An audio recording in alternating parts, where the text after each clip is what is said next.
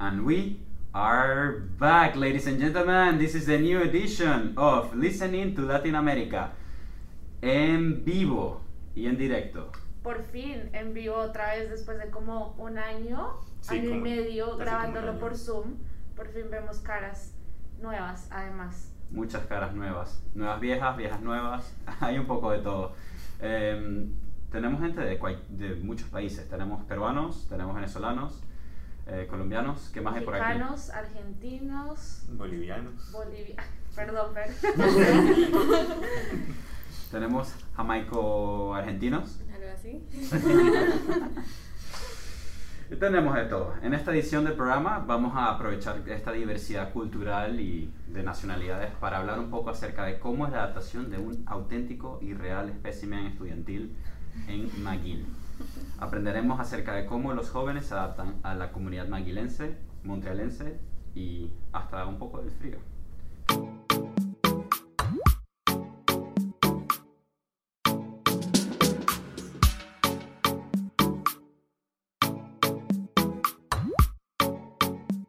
Empezamos con un poco de cómo eran sus expectativas antes, chicos, antes de venir acá. ¿Por qué no empezamos con Julián? Uf, mis expectativas. Tus expectativas. Y lo que pasó hace rato, ¿eh? Eh, A ver, la verdad me sorprendió bastante la diversidad que había acá y la cantidad de franceses. O sea, como que la diversidad en general. Yo pensé que era pues una universidad más enfocada en lo canadiense. Yo dije, como no, muchas personas más canadienses, pero cuando llegué acá y poder entrar a las clases y ver como toda esa diversidad, pues me entró en shock, especialmente yo viniendo desde Colombia, que pues muchas veces uno no interactúa con tanta gente, con tantas culturas, entonces creo que ese fue como una de las cosas más bonitas, una de las sorpresas más bonitas que me encontré. Yo no sé si a ustedes les pasa, pero cuando la gente se presenta en clase, yo me doy cuenta que la minoría son canadienses. Sí, O sea, Sí, ¿no, no sí. les ha pasado? Es como Sí. que de Mm. todas partes del mundo. Sí. Incluso de repente como de Toronto, Vancouver, pero aún más minoría de Montreal. ¿No les pasa? Sí, es, es bizarro porque uno está como que en Canadá, pero no estás con canadienses. Estás como una burbujita en la que en verdad, tipo, esta es una ciudad donde se habla francés y uno nunca habla francés porque Sí. uno está con pura gente que es anglófona. O latinos. como O latinos. si te pones más quisquillosa como nosotros, Sí. latinos. Justamente iba a decir eso, yo creo que una de las expectativas que yo tenía era como, bueno, yo me mudo a Montreal y me toca aprender francés ya, Ya. o sea, obligatorio. Yo igual. Y después llegué a las residencias, todos estaban hablando en inglés, iba a la tienda todo en inglés y yo como, ah, o sea, no. Sí, como, "Ah, bueno". Y después sí me di cuenta que McGill es una burbujita así bien pequeña en el centro y cuando uno ya sale, digamos, yo tengo una prima que vive en Ciudad de Quebec. Cuando salí yo dije como, ok, ya entiendo que acá habla francés. Sí. Las chicas que sí hablan francés, ¿hablan francés en la calle de Montreal o igual hablan inglés? Uy, intento, la verdad, pero siento que a mí algo que me choqueó fue el acento francés de Quebec. Entonces, a mí se me complica a ratos entender lo que me están diciendo. Pero intento. Pero igual siento que inglés, sea, hablar inglés es algo bueno. Porque yo personalmente antes de venir acá no me sentía cómoda hablando inglés y ahora ya. Yo, yo he estudiado francés por más que ocho años y como llegué acá como pensé que podía practicar mi francés, pero a veces tengo miedo que me juzguen, entonces, entonces nunca hablo francés con, con nadie, pero ahora como que estoy tratando de salir de esa zona, de mi zona de confort y tratar de hablar de con francés con varias personas. Sí. Yo, yo hablo francés todo el tiempo. yo sí, porque como hablar inglés, lo que más me, me fue difícil fue hablar inglés todo el tiempo. Yo todo el rato quería hablar otra cosa que inglés porque llegué a mi residencia, todo el mundo me estaba hablando inglés. Eh, mi roommate es americana y como que yo quería hablar otra cosa, como hablar español o hablar francés, así que cuando estoy en la calle sí hablo, trato de hablar francés o cuando estoy con la gente y sé que hablan francés, pues hablo francés con ellos. Sí, yo, yo también hablo francés y de hecho he notado una gran diferencia cuando hablo en inglés o cuando hablo en francés. Eh, cuando hablo francés la, tra- la gente me trata mucho mejor o es mucho más amigable. Sí, sí, sí. Eso. es- Sí. sí. Aquí es Quebec como que quiere que... Como que si hablas francés no te van a juzgar nunca. Claro. Como que más bien como lo agradecen, siento yo. Emilia como No, que no, a sí me han jugado. No tengo esa experiencia, digo que, que, pues a veces hablo francés cuando voy como a la tienda, pero normalmente si hago un error, cambian inmediatamente a inglés, Es verdad. entonces mi confianza se va al suelo. Sí, Sí, esto. total, sí, total. Bastante. Sí, pero creo que lo hacen como por buena gente, como para, Sí, para sí. acoplarse a ti. No sé, pero depende, porque hace, yo estuve trabajando el, el semestre pasado en un restaurante, pero bueno, también creo que depende de la parte de Montreal en la que estés. Tipo, si estás cerca de McGill es más probable que la gente todo hable inglés. Pero yo trabajaba en, en más alejado de McGill y entonces como que fui a, no sé, a entregar un plato, a recibir, no sé, a que fui a una mesa y, a, y el señor, como que yo le dije algo al señor en inglés y el tipo me miró y me dijo como, en francés, y yo como que se lo repetí en inglés y él fue como, en francés, y yo... Entonces sí Se hay lo gente en español. se- como, y se lo dije en francés y me fui. Pero sí hay gente que es como. Sí. Pero no todos. A mí igual me pasó algo similar, pero bueno, eh, yo estaba con mi roommate y tuvimos un caso de COVID en la presidencia, entonces nos tuvimos que ir a hacer una prueba. Entonces fuimos a un centro de test que está cerca del campus y la cosa es que todos lo, todo el personal ahí te hablaba en francés y mi roommate no habla nada de francés, entonces ella quería que le hablen en inglés, pero le seguían respondiendo en francés y eso sí fue así Sí. choqueante, Sí. que haya gente que realmente está... Sí, es importante también, es algo de salud. Exacto. Entonces, deben saber los dos idiomas y... Claro. Yo quería trabajar acá, o sea, quería buscar trabajo y fui a aplicar a Sara y como que tienes que saber francés para trabajar, eh, creo que en, en ¿cómo se Retail. retail, sí, Sí. entonces era un poco difícil, entonces tengo que ver cómo hacer un examen en francés porque no sé si mi francés está al nivel que tiene que estar para trabajar en retail, entonces eso fue una cosa que como que no estaba eh, esperando cuando llegué aquí. Sí, yo igual, o sea, yo me lo estaba esperando, pero igual como que no, no me di cuenta de la cantidad de francés que iba a desear eh, saber, porque cuando yo, o sea, yo estoy estudiando biométrica, o sea, cosas de microbiología y cosas así, entonces yo quería, eh, estaba buscando eh, hacer voluntariado en el hospital, pero o sea, en el hospital si no hablas francés, o sea, no puedes, porque la mitad de la gente si están enfermos, si no hablan inglés, o sea, yo no puedo hacer nada con ellos, entonces eso también me, me tocó medio duro, entonces yo quiero aprender un poco más francés para que pueda hacer esa tipo de voluntariado y cosas para mi carrera. ¿Y cómo aprenderían francés? Em, yo sé que McGill tiene un programa eh, entre estudiantes donde uno se puede inscribir em, para eh, ponerse en contacto con otro alumno que habla un idioma que quieres aprender. ¿En serio? Entonces, sí, em, han mandado un correo recientemente, pero Sí, creo que Ah, la aplicación. Yo también lo vi. La de Buddies. ¿Cómo se No, es, es, es otro, es un formulario. Sí, Google estaban Form. con McGill. Sí, y, No se puede hacer con diferentes idiomas porque pues son los alumnos que lo hacen. Eh, entonces, si desean comunicarse con estudiantes franceses que quieren aprender español, por ejemplo, eso se puede hacer. Se pueden inscribir y los van a poner en, en par con otro alumno que les puede enseñar. Wow, ya me estoy graduando y no que sabía de eso. Wow, yo que buscaba un language como que como una conversación, un, un grupo de conversación en francés. Sí. O sea, un coffee in Spanish, pero en francés sería ideal. Deberíamos, Sí. Plaza debería look into that, ¿sabes? Sí. Salirnos de nuestra zona de confort, todo en español. O sea, Que los execs hablen en francés. sí. No, pero eso para mí fue tan, no sé, fue una fuente de alivio tan grande cuando empecé a hablar en español con ustedes, entonces siento que... Sí, ¿cómo fue esa experiencia? Encontrar otros latinos, otros, otros hispanohablantes en McGill. ¿Cómo A mí, a mí me costó al principio, como que siento que conocí a cierta gente latinoamericana de Concordia, pero no muchos de McGill. O sea, conocía como solo dos chicas. Y onda igual me dio pena porque todas mis roommates hablan inglés, así que siempre estaba hablando inglés y sentía que me faltaba práctica y estar como, no sé, tan lejos de mi cultura por la primera vez en mi vida y estar como en una ciudad que también hablan francés, igual fue como difícil, así que me encanta que pude encontrárselas y todo porque es lindo tener gente con quien hablar español y gente que te entiende más igual y todo. Ujú. Um, Sí, cuando conocí a Victoria ese día que estábamos en, em, en un evento de, de de fútbol, fútbol, de sí. fútbol, sí, y como ¿Cómo? que- sí, con, En un intramural de, de McGill. Sí, Nice. Eh, y em, la escuché hablar en español, creo que cuando se te cayó la pelota o sí, algo así. Y como que ¡Qué fue- boluda! Pero fue demasiado como que wow, o sea, hay, o sea, no había escuchado español hasta No, que... sí, literal, ella me Sí. vino y me dijo, ¡ay, hablas español! Y yo sí. O Sí. sea, era en el medio de, de todo hablando inglés, en y inglés francés. todo, sí, sí, sí. Entonces fue demasiado como que rico encontrar a alguien que pueda hablar español. Eso fue durante el juego. Sí. Estamos ahí y al- alguien, alguien, no sé, la pelota me vino así casi y me pegó en la cabeza. Yo, ¡ay, no! Y empecé a decir cosas que no voy a decir ahora. Y, y ella, estaba justo al lado mío y me dijo, ¡ay, mira, español! Y yo como que, ah, sí. Con Gabo todos los días. Sí. Así fue, sí. Yo me acuerdo cuando yo llegué, yo no estaba pensando en buscar gente, no, no porque no quisiera, solo porque no se me cruzó por la mente. Y Julián y yo, pero Julián, a Julián lo conocí en Colombia, entonces no cuenta. Y bueno, cuando llegamos, eh, fuimos a una Activities Night, que no sé si ustedes alcanzaron a tener una Activities Night en persona, de verdad, antes del COVID. Pero era bien cool.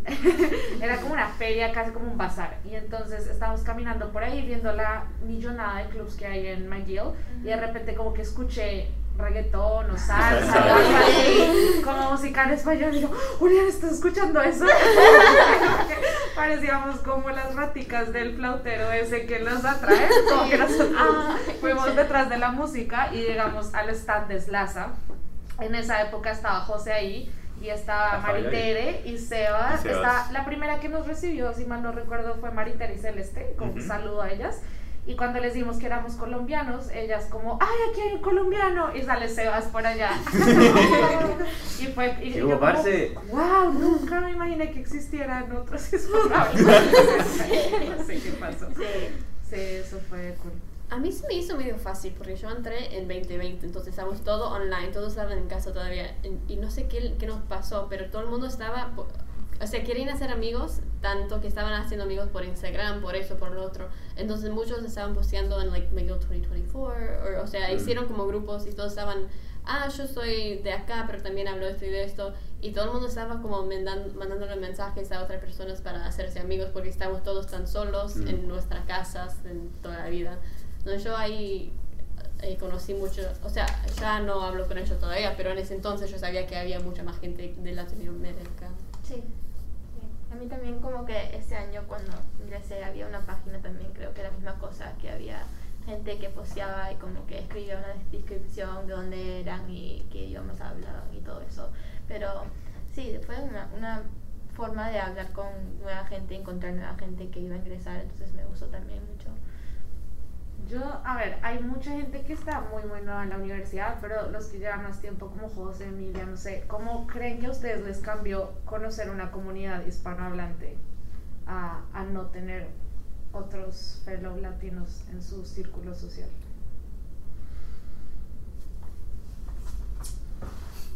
A mí, no sé, a mí, para mí fue como que me abrió como una familia, básicamente, se puede decir, como que yo sentía que conocía a una gente aquí y allá en mis clases, pero como que nunca, como no conectaba de lleno, porque capaz no había mucho en común, y cuando llegué a Slaza como que lo sentí, como que me sentí como un, warmth, como que me, me sentí cubierto, fue chévere en ese sentido. Nada, la cantidad de eventos que uno, uno siente como involucrado, porque uno hace un... Me acuerdo como mi primer churro sale fue espectacular.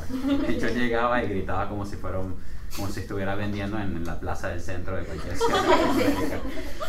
y mucha gente me miraba como que, ¿qué haces aquí? Pero otros como que tenían muy buen feedback y los que hablaban español se acercaban de una como abejitas, como Juliana y Julián en el Activity, en la Activities Night. Bueno, para mí me introdució Juliana a todo, todo latino, creo, porque me ¿Ah, preguntó algún día en la clase, dice, ¿juegas voleibol? Y yo, pues no, pero puedo jugar. Y me contó que había un equipo de colombianos venez- venezolanos, entonces me introdujo a tanta gente aquí. eh, y pues después al fútbol, y el fútbol es gran parte de mi vida, entonces, y jugar fútbol con gente latino no lo había hecho en, en Vancouver, donde vengo, de donde vengo, entonces finalmente tenía comunidad para, para hablar y para jugar fútbol, hablar de fútbol, de, con Julián todo el tiempo hablando de... Sí. Sí, a mí el fútbol también es otra cosa, no, no, no, no le interesa mucho a la gente aquí, entonces conocer gente latina, como que uno puede hablar de cualquier equipo, eso es chévere, no sé.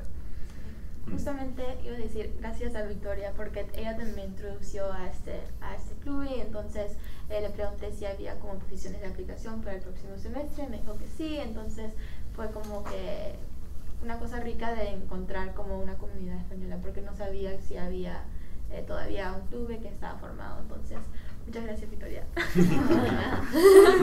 Si, si este episodio lo escucha gente del futuro, latinos del futuro, que estén escuchando esto entrando a McGill, busquen Slaza. Porque yo, o sea, hay gente que ni, ni tiene ni idea que existimos Sí, sí. hasta, hasta tiempo después, ¿no? Entonces, Hasta el tercer año, no sabía. Imagínate. O sea, yo hice salseros en el primer, mi primer año, pero habían algunos latinos, pero menos. Pero sí, hispanohablantes sí habían, entonces a mí al menos tenía ese, ese idioma para poder a- hablar, pero me tomó hasta el tercer año, hasta conocer la gente aquí. Hasta conocer Slaza. Sí, pues conocí que existió, existió creo, pero no conocí a nadie en el grupo, entonces Ya. no tenía como ganas Y, para y siempre es como que intimidante ir a un evento Sí. solo. Sí. Sí. Pero ¿por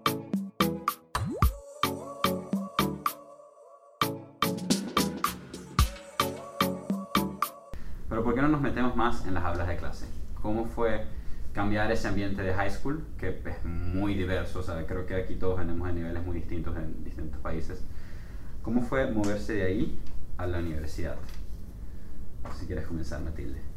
Primer- Primeramente Bueno. creo que fue una cosa bien como que, o sea, en high school era difícil, pero llegar a McGill y, o sea, tener varias clases y como que eh, lectures que duran como varios minutos es, es una cosa bien, o sea, porque en, en ¿cómo se dice? Eh, esos lectures tienen como mucha información en un, un periodo corto, entonces fue como un poco difícil eh, ver como al ritmo que lo puedes hacer.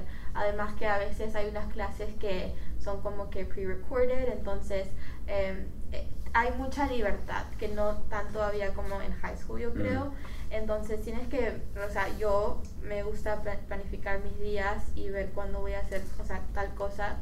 Y me parece que es como bien o sea, bien fácil em, no como que eh, hacer los trabajos en el horario el horario que lo tienes que hacer porque están porque está como pre-recorded entonces eso fue una cosa que para mí la libertad creo que fue una transición bien como que wow sí Yo no sé si ustedes se sintieron intimidados con los salones de 200, 300 personas, porque en mi high school, sí. cierto, mi high school éramos más bien poquitos, entonces de por sí, como que yo conocía a toda la gente, pues no me hablaba con todo el mundo, pero conocía visualmente a toda la gente que estudiaba porque no éramos tantos, y los salones éramos como máximo 20. Entonces era como que se sentía como un ambiente muy relajado. Y luego uno llega a McGill y hay aula, auditorios enteros repletos de, bueno, ahorita no por COVID, pero 300 personas y uno es como, ¿qué está pasando acá?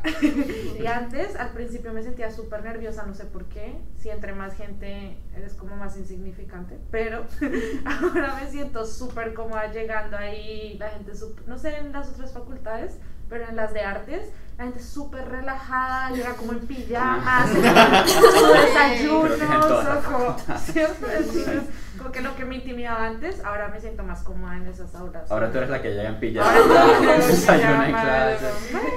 Ya no me da pena como hablarle al del lado si es que le hablo, si no también Sí. todo bien, ¿no? Es, es cool. Sí, es lo máximo, eso, es- eso es lo máximo cuando empiezas a avanzar. Mm. Como tú dices, la- cuando vas al Lico 132, que es el salón más grande de McGill, caben 400 personas, eres un número, no eres una persona. ¿no? El profesor no sabe quién eres. En cambio, en el high school de donde yo venía en Venezuela, el profesor te conocía y hasta te regañaba y a veces te, te jalaba la oreja. Aquí, aquí no, el profesor nunca, como que no te reconoce la cara.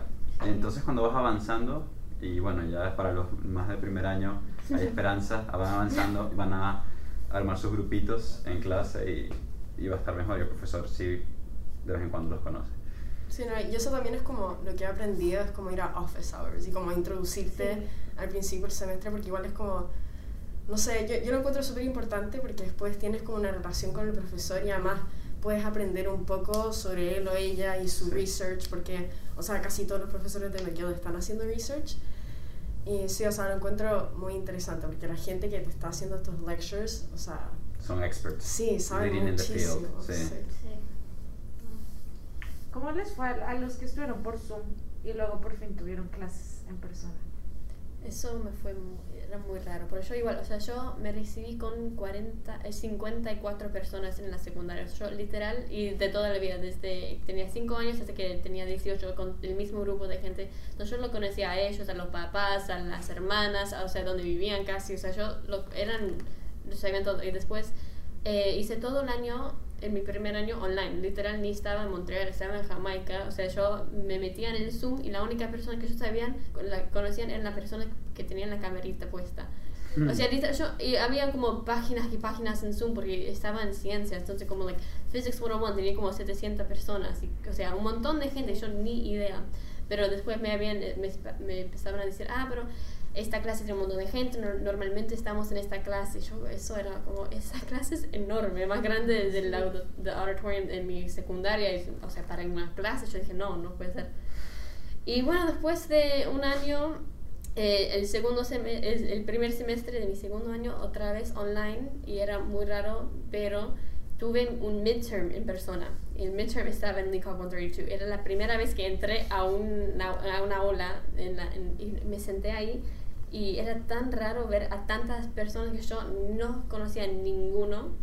Y estaban todos en mi clase estudiando lo mismo que yo, pero o sea, no, era muy raro. Y después, este semestre, finalmente, después de casi dos años, entré en un- a una aula normal. Era muy raro ver la gente que yo reconocía por, o sea, Zoom, que estaba, o sea, ahí al lado mío, y era muy raro. Pero, o sea, ahora ya como que estoy aprendiendo cómo es y acostumbrándome a, a ver los, a gente que no conozco, a- o sea, estoy más cómoda hablando con ellos y hablando con el profesor si tengo alguna pregunta o algo así. Pero sí, era muy raro. Sí, yo también como que me sentí eh, un poco como que, no sé, eh, rara eh, cuando entré a mi primera, a mi primer lecture o mi primera aula, eh, porque había demasiada gente y como que eh, no estaba, no sé, eh, como ver al profesor y tomar notas al mismo tiempo cuando él está hablando. Noto que de repente, no sé si ustedes piensan, pero a, o sea, a mí cuando me tocó hablaba, hablaba muy rápido y por Zoom hablaba como más despacio porque creo que la gente como tenía más confianza de decir por Zoom, oye, por favor, puedes como que em, reducir tu, al nivel que hablas. Entonces, em, en persona nadie como que se atreve a decir eso, nadie se atreve a hablar, entonces es más difícil em, tomar notas para mí. Eso es lo que yo noté en mi primera clase, pero no sé. ¿Qué tan grandes son tus clases? Em, creo que son de 400, 400 personas, 300 personas. No, no, un poco menos. ¿En persona? No, no, no, no, un poco menos. Pero, había, o sea, en unas clases que son en Zoom tienen 400 personas, Mm. pero las, las que están en, en personas tienen como máximo como 50, creo. Ok, not so Sí, bad. not so bad. bad. Ujú. Sí. Sí, sí, es como que intimidante a veces. Cuando, sobre todo cuando estás empezando. Sí. Después como que se te- cuando empiezas a conocer la gente alrededor tuyo, como se te empieza a Sí. quitar un poco esa pena. Sí. No, y también ayudó porque conocí a alguien que estaba en esa clase, entonces como me escribió y caminamos juntas al, al lugar y nos sentamos juntas, así que ayudó mucho. Sí. Sí, cuando uno conoce a alguien en clase es lo máximo. Sí. ¿Qué les iba a decir? ¿Ustedes cómo vivieron lo de la libertad en cuanto a... Porque en high school yo por lo menos como, como que, bueno, lo hacía, pero no debería faltar a clases. y lo que dice José, Juliana. lo que dice José, como que todo el mundo lo conoce a uno, los profesores, los compañeros, entonces es muy difícil manejar como no hacer lo que tienes que hacer. En cambio, en la universidad, si faltas a clases, si te adelantas luego, si pides notas, es como todo, todo depende de ti y tú tienes que asegurarte de ser juicioso, decimos en Colombia, eh, o no. ¿Ustedes, como, co- ¿Ustedes siguen siendo juiciosos como en el high school o sienten que la libertad en la universidad los corrompió? Yo solo he faltado dos clases porque estaba enferma. y he ido a todos mis cursos, hasta los de 8 de la mañana. Bien, No, sí. Matilde. Yo también. Yo también. Muy bien, muy bien. A ver, ok, ahora, ahora la gente... La Clara, gente- ¿no? Los valientes, ¿cómo? Ok, Yo em, tenía un midterm justo de economía este miércoles y fue un caos porque no había ido a economía en dos semanas. Eso pasa. Entonces, es que no sé, siento que una vez que te faltas dices, ya voy a recuperar antes de la próxima clase, pero luego no lo haces y luego son dos clases, entonces... Sí. Es como que si vas a clase después de perder dos, ya no vas a entender nada. Exacto, Entonces, vale más, no sé. No, y ahora que tienes los recordings en Zoom es como más engañoso, porque Sí, uno se dice sí. como que, ah, bueno, la puedo ver online. No, No no. Se acumula, Se se acumula demasiado rápido, o sea, Sí. no, no, no lo ves, o sea, no sé Exacto. cómo... no sé Lo cómo- vas aumentando, ¿no? Ya, ya no es una recording, son dos, son tres. y no, Sí, no sí. pasa nada. Y lo apunto y lo, lo digo, ah, ya, tengo que hacer este, ya, bueno, lo voy a hacer este día. Después cuando no lo hago, después viene el otro, porque como que cada dos días tienes esa clase. Sí, Entonces, em, lo que sugería, lo que voy a sugerir a la gente que va a entrar el próximo año, que como hacer las clases en el horario que te tocan, Sí. porque si no es bien fácil atrasarse. No pierdas ni una sola clase porque no, no sales de eso nunca. No lo vas a lograr, no te vas a poner al día con tu clase de hace dos meses. Sí. Claro, Se puede, pero- Se puede, pero Toca. Sí. Agarrarla. vas a sufrir. Sí. Sí. Eh, pues yo al comienzo eh, no estaba muy acostumbrada a tanta libertad porque en secundaria yo tenía como clase de 8 a 6 y después tenía que ir a nadar, tenía que ir a hacer esto y esto, así que todo el tiempo estaba estudiando o haciendo algo y como cada minuto de mi vida estaba como ya planificado y yo tenía cosas que hacer.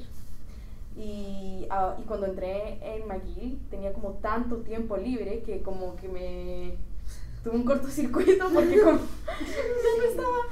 eh, es como cuando tus amigos te dicen sí para salir y es como ahora como no tienes un examen la próxima semana o no tienes como una deadline, así que tú dices, ah, puedo ir, pero más vas yendo y saliendo y haciendo cualquier cosa, llegas y ya está el midterm y tú estás como que, ay, mierda, Así que es como esa disciplina que al comienzo no alcanzaba tanto porque es como tú te disciplinas a tú mismo, tú te regulas, así que es como tratar de, de tener un equilibrio entre salir y hacer cosas que te gustan y estudiar. Sí. Mm. A mí igual me gusta tener como planes hechos para salir y cosas así, porque después digo ya, bueno, voy a leer ahora y después salgo, ¿cachai? O sea, voy planificando mi día alrededor de los planes que tengo con gente y eso como que me ayuda con mi organización más que como que sea malo para mi tiempo. Sí, te entiendo. Como que si uno sabe que va, que va a salir el sábado en la noche, Sí. uno va a estudiar antes. Como Sí. que uno tiene la presión de que, ah, tengo que hacerlo más rápido Sí. y más eficiente porque si no, no puedo salir. Sí. Eso ayuda, como te da un pequeño reward. Sí, sí.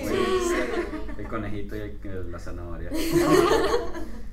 Pero también es bueno salir porque si no te pasa lo que a mí me pasó el semestre pasado, que yo no hice nada, eh, no, hice- no me hice amigas, estaba siempre con las dos mismas personas que vivían en mi res. Y, o sea, me, me, fui bien, me fue bien en las, en las clases, pero al final de, de exámenes, o sea, estaba, o sea, like, for mental health, o sea, no, yo necesitaba Sí. estar con otra gente, salir un poco más Mm.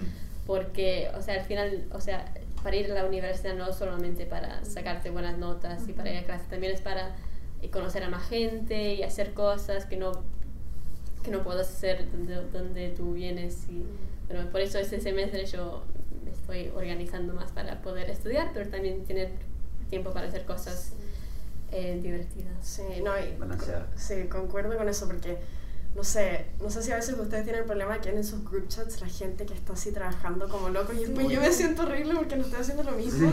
Pero en realidad, o sea, es mejor tener un balance porque aunque McGill tenga como el mindset de work hard, no es como siempre lo más saludable pasarse todo el día en Red Path. Cuando, o sea, igual la universidad es sobre como tener experiencias con amigas y amigos y salir y, y eso es lo que te vas a acordar al final del día. No si te sacaste un A o, o C en un examen. Sí. Mm. Sí, yo creo que eso también fue duro para mí. O sea, yo estaba, yo entré directo a un, un, ¿qué? un programa de honores de economía y Dios, Pobre Julián. sí, sí, o sea, es una vaina que uno dice como, ok, esta vaina es difícil, muy difícil. Y uno ve, pues uno ve la gente que está estudiando con uno, gente que pasa 12 horas al día en Red Path Sí, no. O sea, pasa todo el día estudiando, todo el día estudiando y uno es como, ay, pero pucha, ¿será que debería hacer esto? Entonces sí, o sea, como uno tiene que mentalizarse como si uno tiene que hacer pausas, uno tiene que cogerlo Sí. más despacio. Porque yo me acuerdo que el primer, mi primer semestre yo dije como, ok, voy a hacer como, ah, no sé qué, voy a aplicar a becas, que no sé qué, que sí sé más, y después me di cuenta como, ok, es muy ambicioso. Tal Además vez que- debería estar haciendo otras cosas también. Además que el, el, semestre en Aguil pasa demasiado rápido, o sea, es una vaina Sí. ridículamente intensiva. Sí. Que tú empiezas y a las dos semanas ya tienes midterms Sí. y se acaba de empezar. Es horrible, ¿no les pasa? Es- Sí, sí. No Sí. puedes ir a tu propio ritmo, Sí. aunque lo intentes, te toquen como rápido. Bien rápido, sí. Porque en realidad son tres meses, ¿no? De clase, Sí. ni Sí. siquiera son... Ujú. Sí. Tres meses y los finals. Y los finals. Exacto, es una vaina muy rápida. Sí, sobre todo que este Ramps up. semestre, el primer mes era como en línea y después tuve como, volvimos eh, en presencial Sí, y como 12, y dos semanas después de presencial ya estaba midterms y era como, rápido. venía de comenzar, así que el ritmo es muy rápido. Sí, pasaron dos semanas en lo que, donde uno se sentía en vacaciones. porque no Sí. le ibas en persona. Y de repente, sí, yo me acuerdo, las primeras semanas, uno chill, como, ah, este semestre está relajado, de repente la tercera semana es como que, Dios, tengo dos assignments, un reporte, una presentación, ¿qué está pasando? Yo me acuerdo en persona que uno decía como, ah, vamos a OAP, es como, sí, apenas Ay, eso es salir de clase. Los que no saben, OAP era en Open Air Pub, entonces se hacía ahí en la mitad del campus, entonces ponían como barbecues y metían cerveza y toda la gente estaba ahí como chileando, todo súper chévere. Entonces uno era como, se la pasaba viendo, como, eh, no sé qué, conociendo gente y después era como, ay, mañana tengo. Ah. ¿En qué momento llegamos a esto? Una cerveza más. Sí, una cerveza. Y vamos a Red Pants.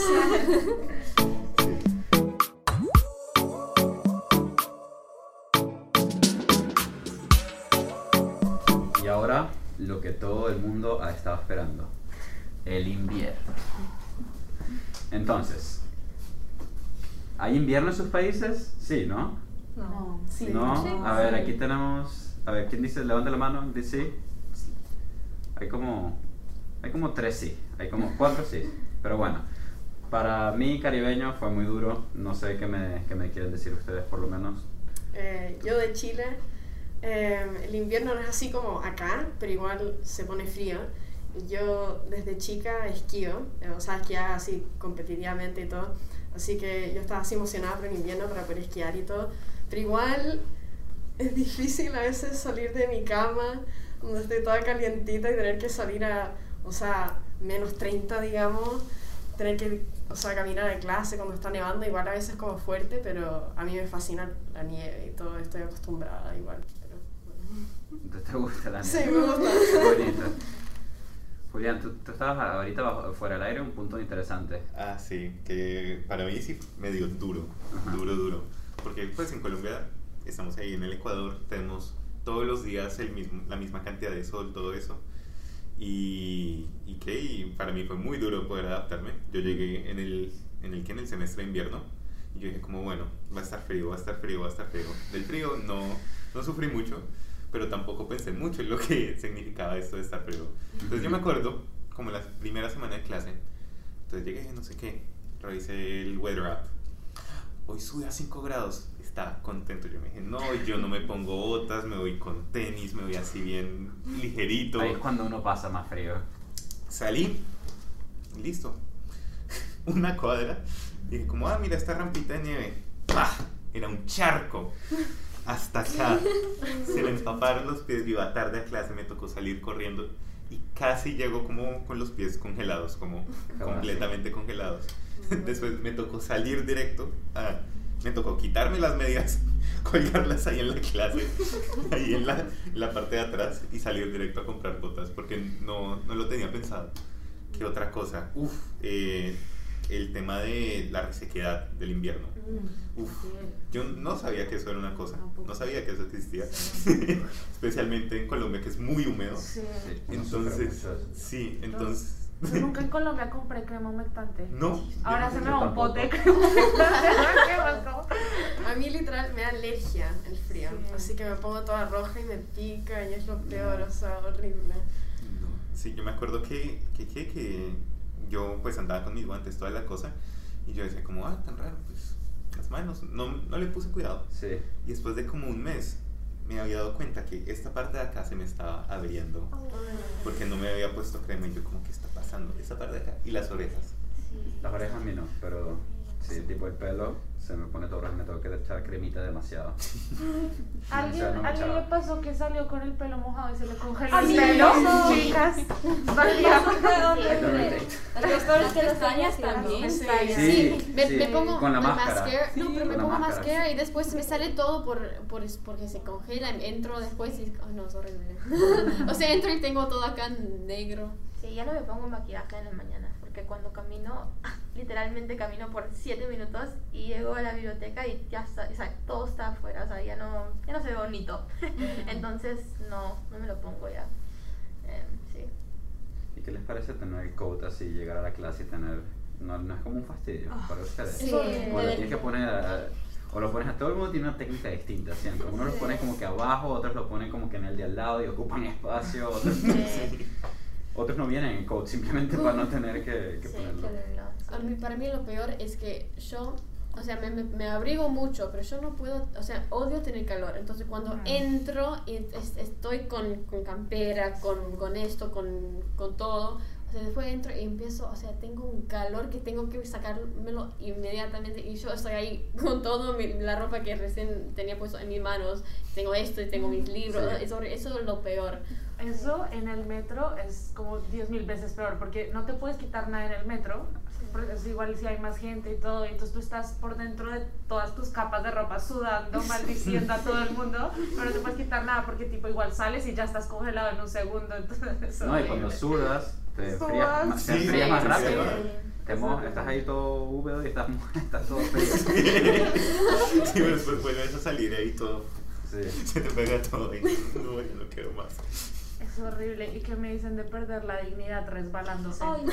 No, sí, es horrible. Ayer estaba caminando, oh, hace dos días, estaba, estaba regresando de, de- de estudiar y tipo justo enfrente de mi residencia me caí no una vez no dos veces pero tres veces ¿En y como que en- o sea cam- o sea en el camino cam- Sí. caminando a mi residencia me caí tres veces y fue una cosa que no es horrible y como no sé nunca eso nunca pasa mucho. O sea yo vivo en Ontario pero nunca me pasaba tanto así aquí. O sea me pasa casi días. Si vieron eso, yo iba, yo tengo clase en McIntyre. Y, y estaba caminando y esta- estaba con un grupo, estaba con un grupo y estábamos caminando y me caí y yo, oh, oh my gosh, o sea, ay, qué vergüenza. Me levanté, tomé dos pasos y me caí de nuevo. Y yo estaba que no, no puede ser. Justo el chico que estaba caminando me dijo, oh my gosh, Victoria, y me levantó así de una, pero yo estaba como, no, no puede ser que dos.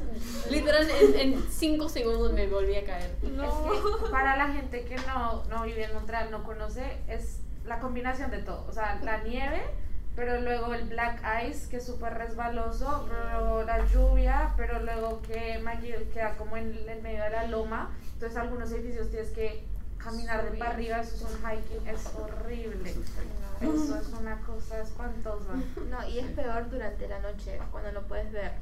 O sea, durante el día, aunque puedes ver como acá hay hielo, o sea, caminando nosotras, Victoria, como me dijo, ay, no, no pises ahí, hay hielo. Pero durante la noche no puedes ver, entonces es bien difícil, o sea, no sabes dónde pisar. Sí. Sí, creo que es duro. Creo estoy de acuerdo contigo, el frío es duro. Pero ¿por qué no terminamos con una nota chévere? Como que, ¿qué hacen ustedes para hacer que el invierno sea un poco más alegre, más bonito? Salir. Salir. Obligarse a salir. La mía es no salir. Matilde. Yo recomiendo tomar vitamina D todos los días, que ayuda un montón, eh, porque me hacía falta el sol cuando primero llegué en invierno y no sé, ayuda. Sí, yo creo que lo que pasa con el invierno en Montreal es que es muy bonito, a pesar de todas las dificultades que tiene. Eh, los días más fríos, no sé si se dan cuenta, son los días más bonitos que no hay ni una nube en el cielo. Sí. Entonces, digamos, yo en mi primer año sí me obligaba como a salir, dar vueltica y, Mm. y acá como hay tantos parques, ahí está el lado de Mont Royal, entonces yo salía mira eso, ah, toma una fotico rápido. y también como dar vueltas, digamos, en el plató donde yo vivo hay mucha arte, muchos murales, mucho de eso, entonces... Lo máximo. Sí, entonces yo a veces salgo como así random a descubrir qué más hay. Y es como, ah, mira esto. Sí, en plato tú te metes en cualquier lado y descubres. O sea, todos los días si caminas, descubres algo, como un callejoncito que está todo grafiteado, súper lindo.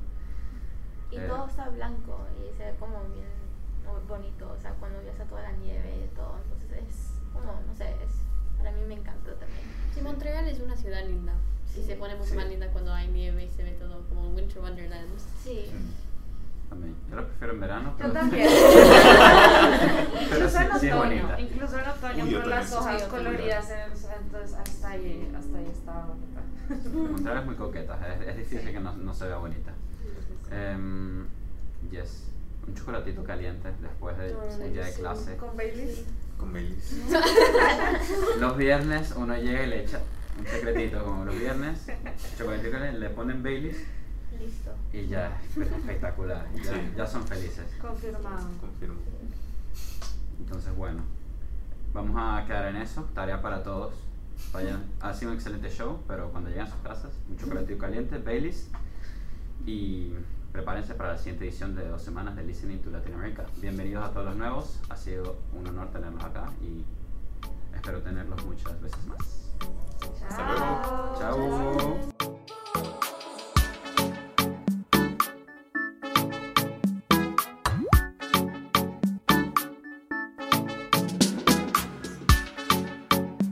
Esta es una producción de SLASA, la Asociación de Estudiantes Españoles y Latinoamericanos de la Universidad de McGill, en colaboración con Macondo y el Club de los Feos y la emisora CKUT 90.3.